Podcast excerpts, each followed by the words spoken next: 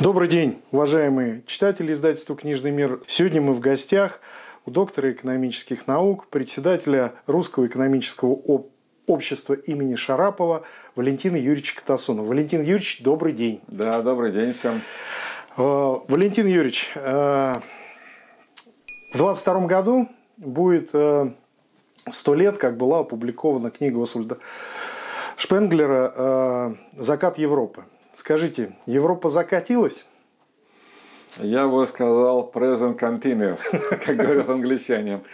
То есть э, процесс, процесс закатывания, да, процесс заката продолжается.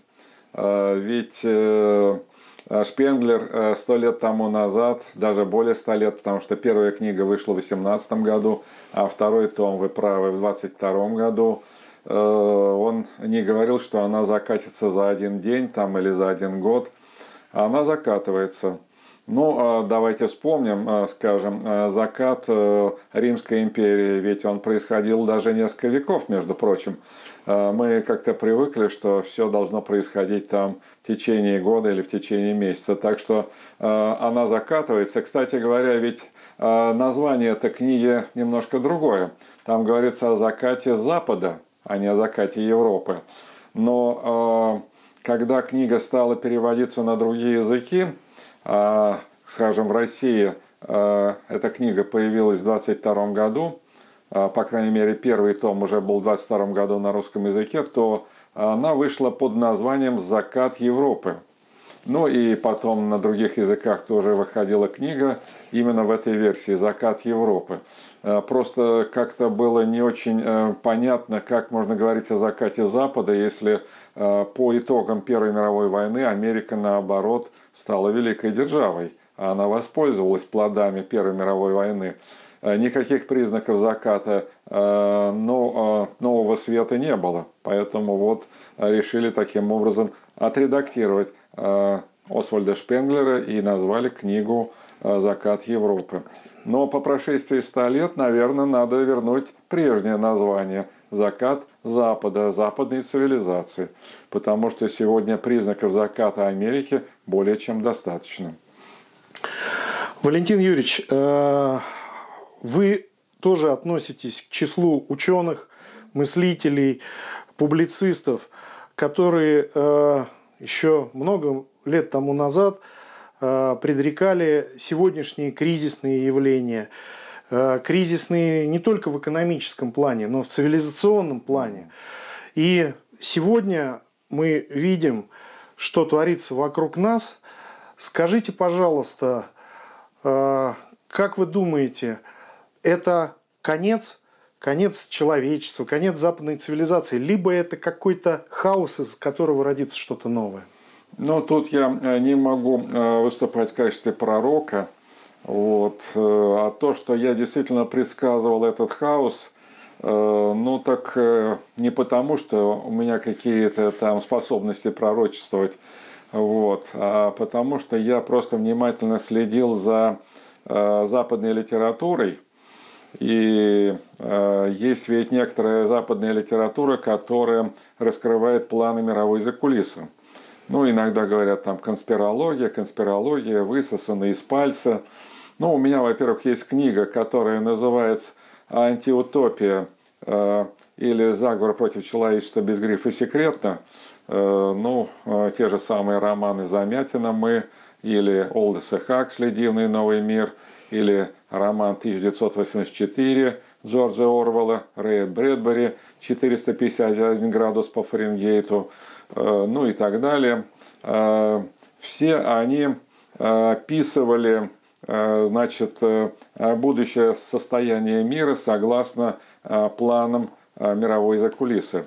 Я уж не знаю, то ли авторы этих антиутопий, они действительно обладали какой-то интуицией и прозорливостью, то ли они имели какой-то доступ к инсайдерской информации и просто знали об этих планах. Вот. Э, ну, я думаю, что, скажем, Олдес Хаксли, который э, принадлежал к э, британской элите, скорее всего, э, пользовался просто какой-то инсайдерской информацией. Что касается, скажем, Джорджа Орвелла, то думаю, что скорее здесь э, срабатывала интуиция. Вот. Но а помимо художественной литературы в жанре антиутопия, я использовал, продолжаю использовать такие источники, которые содержат очень интересную информацию, но, как правило, эти источники, они не интересны широкой аудитории. Ну, я еще 50 лет тому назад, когда заканчивал институт, я уже выбрал себе тему. Тема была связана с глобальными экологическими проблемами. И вот аккурат как раз на первый год обучения в аспирантуре я познакомился с первым докладом римского клуба «Пределы роста». Ну, тогда я еще не очень понимал, что такое римский клуб, и не очень понимал содержание этих докладов, но как-то так получилось, что я уже взял за правило читать все новые доклады римского клуба.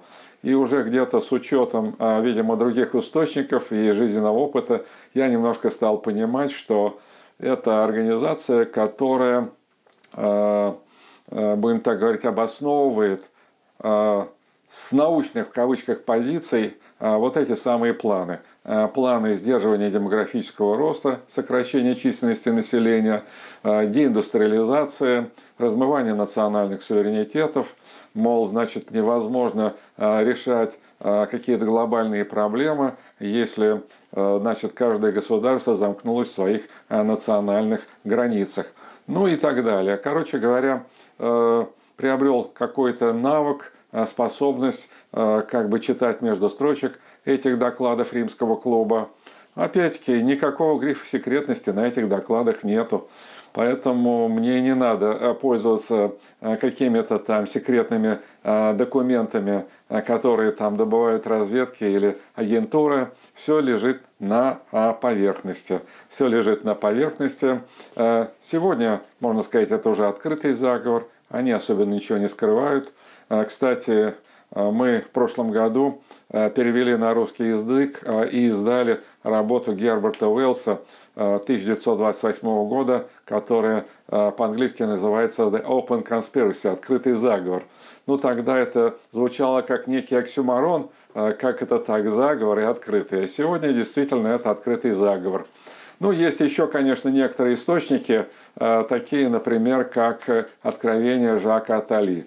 Ну, большинство, наверное, зрителей и слушателей знают, кто такой Жак Атали, писатель, финансист, человек, приближенный к группе Ротшильдов. Вот. Один раз в жизни я встречался с Жаком Атали. Три года я был членом консультативного совета при президенте Европейского банка реконструкции и развития. Ну, меня туда как раз приглашал Э, господин Жак Атали. Ну, понятно, что не он, а просто э, по неким рекомендациям, которые э, он получил из Москвы. Вот, так что а потом я уже имел дело с другим Жаком, это Жак де Ларазьер, который до этого был председателем Банка Франции, а до этого был исполнительным директором Международного валютного фонда. Так что я немножко изнутри как бы эту кухню успел прочувствовать. Вот. Ну, а Жак Атали, он чем интересен, что э, он э, любит поговорить и часто э, допускает такие вот утечки информации. Ну, например, где-то еще в 1981 году, 40 лет тому назад, он, еще малоизвестный политик, тогда в интервью французскому телевидению сказал, что, конечно, надо менять мировой порядок. Э, надо э, менять порядок и в отдельно взятых государствах, включая Францию. Но для этого необходимы какие-то серьезные шоки. И он тогда уже озвучил, что вот диктатура медицины может стать таким шоком. Дорогие друзья, я хочу сказать, что буквально на днях выйдут в свет две новые книги Валентина Юрьевича Катасонова. А, одна называется «Конец истории» или «Смерть Запада», читая Шпенглера. Вторая называется а, «Банда четырех», посвященная э, мировым аудиторам. Вы сейчас видите обложки этих книг, а, вы их уже можете приобрести, предзаказать в интернет-магазине издательства «Книжный мир».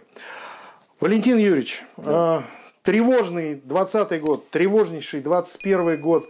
Что нас ждет этой осенью? Ну, вы правильно э, назвали время года осень, э, потому что осенью запланированы выборы в Государственную Думу. Э, понят... И в региональные парламенты да, рядом. региональный парламент, совершенно верно. Вот. И сегодня становится понятным, что верхи уже не могут править, а низы уже не могут больше терпеть. Вот. И никаких позитивных выходов верхи не предлагают. Вот. С каждым днем мы видим все большую беспомощность верхов, вот. их непоследовательность, мягко выражаясь, их рациональность. С другой стороны, мы видим, что верхи действуют уже явно Э, с позиции антинародных, э, то есть они, не стесняясь, уже заявляют, что готовы э, давить любые проявления свободы, любые проявления, будем так говорить, инакомыслия. И всякие попытки, значит, действительно взять власть в свои руки. Поэтому думаю, что, конечно, будет очень напряженная осень, и э, я опять-таки рассматриваю события в России осенью 2021 года в глобальном контексте. Э, но э, ведь давайте открутим немножко, скажем, 2009 год. 2009 год. Но мы сегодня говорим о вакцинации. Мы сегодня говорим о COVID-19. А давайте вспомним, что было в Америке. Ну, я как американист, конечно, прекрасно помню, Э, значит, Барак Обама объявил э, в стране чрезвычайное положение по поводу свиного гриппа. Э, значит, немедленно была объявлена всеобщая вакцинация и т.д. и т.п. Вот. В общем-то, то, что мы наблюдаем сегодня в 2021 году, могло начаться в 2009 году. Но тогда эта спецоперация сорвалась.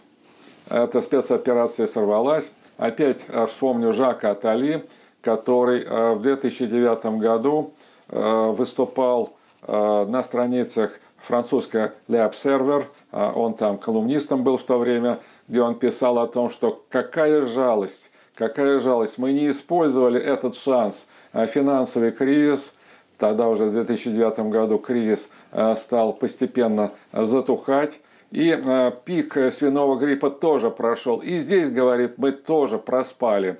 Э, лидеры многих государств спят. Поэтому, говорит, мы будем готовиться и ждать следующего шанса. Следующего шанса. Вот, судя по всему, 2020 год это как раз новая попытка. Только уже не свиной грипп, а COVID-19. Вот. Ну и э, если так вот э, действительно разбирать полеты, почему тогда эта попытка а, мирового переворота не удалась. Наверное, по той причине, что а, тогда еще силиконовая мафия а, не вошла в полную силу. Я имею в виду, что силиконовая мафия тогда еще не банила никаких оппозиционеров. Давайте будем, может, говорить кремниевая мафия. Кремниевая, да. Можем кремниевая, да. Или кремневая. Но все-таки кремниевая, да. Вот, э, так что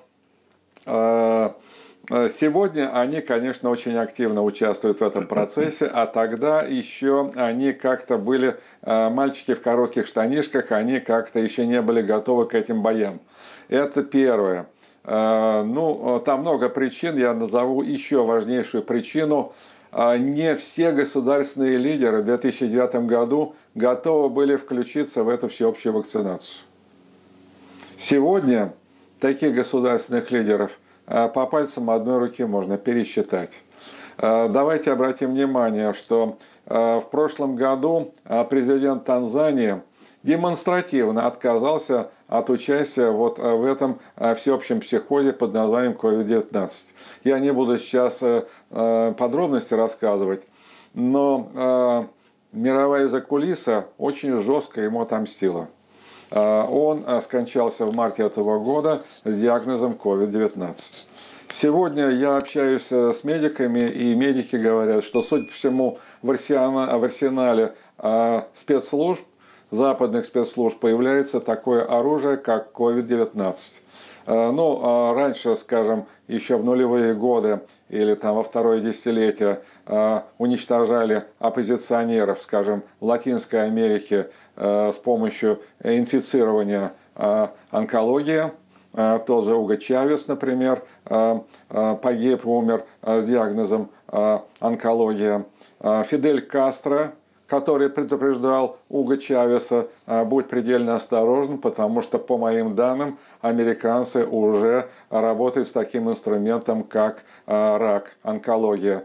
Там, в Латинской Америке, я сейчас на память не могу вспомнить всех, около 20 политических лидеров, которые находились в напряженных отношениях с Вашингтоном и которые заболели – заболели раком, а кто-то выжил, а, а кто-то ушел из этой жизни. А сегодня появляется еще COVID-19.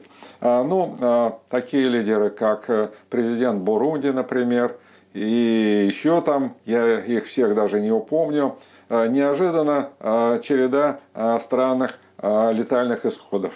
Когда начинаешь выяснять, э, то эти ребята либо демонстративно отказывались участвовать во всеобщей вакцинации, либо это делали тяп-ляп, ну, как бы формально для галочки. Вот. Ну и последняя история – это с президентом Гаити. Здесь э, они уже не ждали, потому что, скажем, использовать COVID это может быть месяц надо ждать. Они действовали быстро, они засадили в него просто 12 пуль. Вот. Э, ну а Э, эксперты говорят, что э, Гаити была последняя э, страна в западном полушарии, которая отказывалась проводить вакцинацию. Для справки скажу, что на сегодняшний день в Гаити уже поступила партия вакцин в размере 500 тысяч доз. Вот так вот. Точно так же, как и Танзания. 14 июля этого года тоже получила первую партию а, вакцин в размере 300 тысяч единиц. Валентин Юрьевич, еще раз прошу прощения. Как вы думаете, что нас ожидает, нас с вами этой осенью? Я к чему это говорю? Э, это все было предисловие к тому, что э, э, российская власть, она и не вашим, и не нашим. То есть российская власть иногда вроде как показывает зубки Западу, а иногда действует четко по указаниям оттуда, или не обязательно из Вашингтона, а, скажем, там, из Всемирной организации здравоохранения Женева, или еще из каких-то центров. Но а, поэтому для того, чтобы всех построить, необходимо, а, значит, э, да, конечно, президента Путина убить э, сложно, да и слишком это будет резонансно, поэтому используются другие методы. Вот с батькой Александром Григорьевичем Лукашенко хотели поступить именно по варианту президента Гаити. Но не получилось, не получилось. А, я а, просто хотел бы сказать, что сейчас такой общий а, тренд, что надо привести в порядок оставшихся политических лидеров, государственных деятелей. И именно в таком контексте я рассматриваю грядущие выборы в сентябре 2021 года. Некоторые исследователи тоже предполагают, что э, осенью 2021 года ну, очередная волна э, болезней, мора произойдет. Как вы думаете, так ли это? Ну, я думаю, что, конечно, будут использованы разные технологии для того, чтобы усилить хаос в стране. Вот. Кроме как бы таких Э, методов, как COVID-19, э, есть, наверное, какие-то другие способы.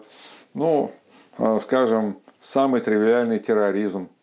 Помните, в 1999 году серия взрывов, вот, это очень серьезно тогда дестабилизировало ситуацию в стране. Так что у них достаточно широкий набор инструментария. Я не хотел бы заранее говорить, но то, что Э, попытки дестабилизации будут, это абсолютно точно.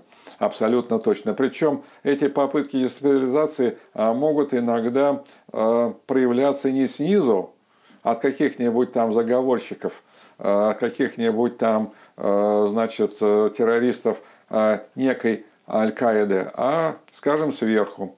Когда, скажем, э, э, мэр Москвы э, может потребовать, чтобы все там носили какие-нибудь особые QR-коды, типа вот это самое желтые звезды в концлагере Бухенвальд.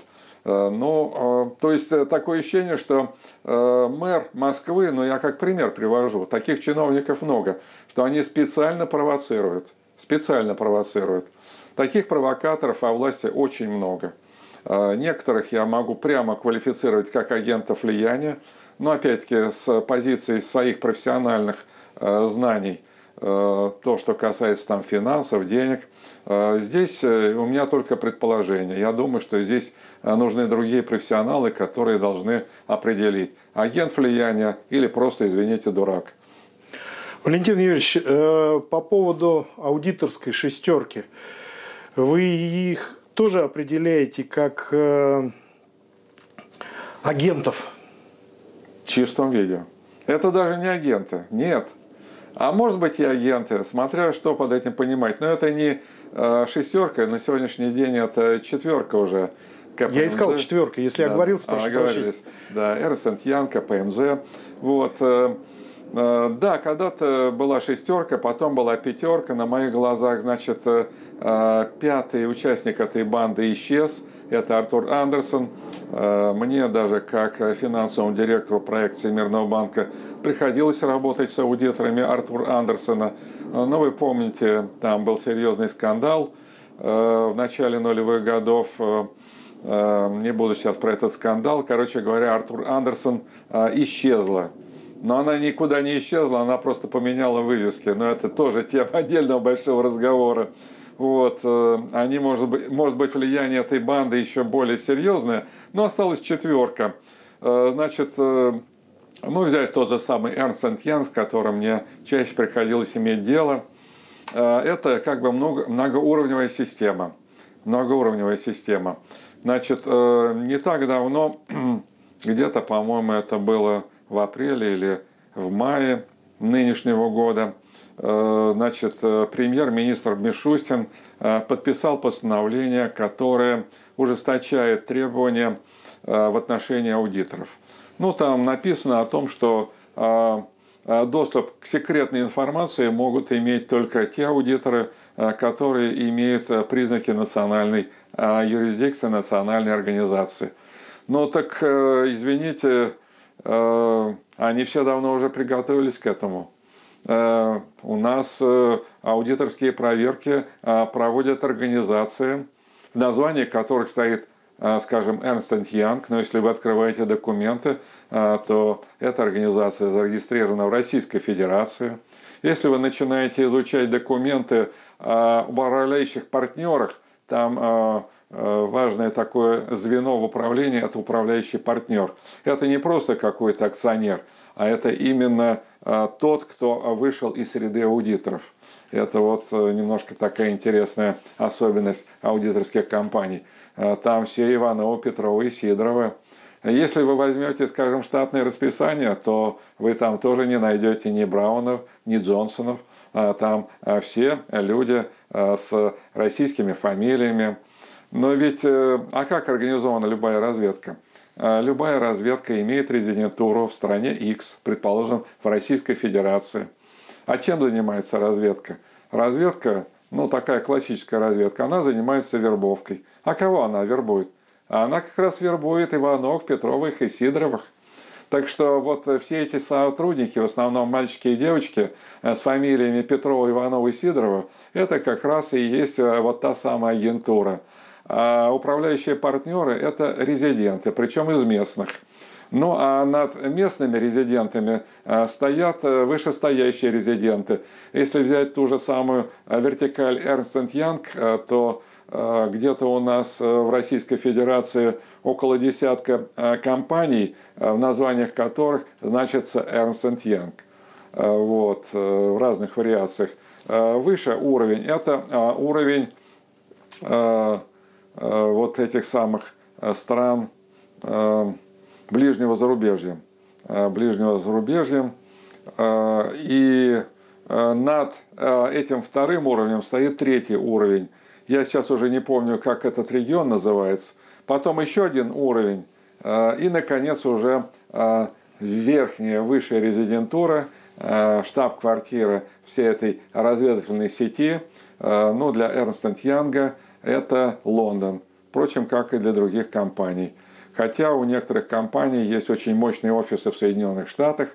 Вот, э, так что это, я бы так сказал, не акционерная э, форма контроля. Мы привыкли, что вот э, транснациональные корпорации устроены так. Есть материнская компания, материнская компания, значит, покупает контрольный пакет акций у каких-то других компаний, они превращаются в дочек, через дочек можно создавать внучек и так далее – Здесь этого мы не увидим. Здесь нет такого классического финансового контроля. Здесь э, все построено на мотивации. Э, предположим, какой-нибудь мальчик по имени, по фамилии Петров или какая-нибудь девочка по фамилии Иванова приходит на работу в российскую компанию, название которой значится Ernst Young, и объясняют, или ему объясняют, будешь хорошо работать, мы тебя будем повышать.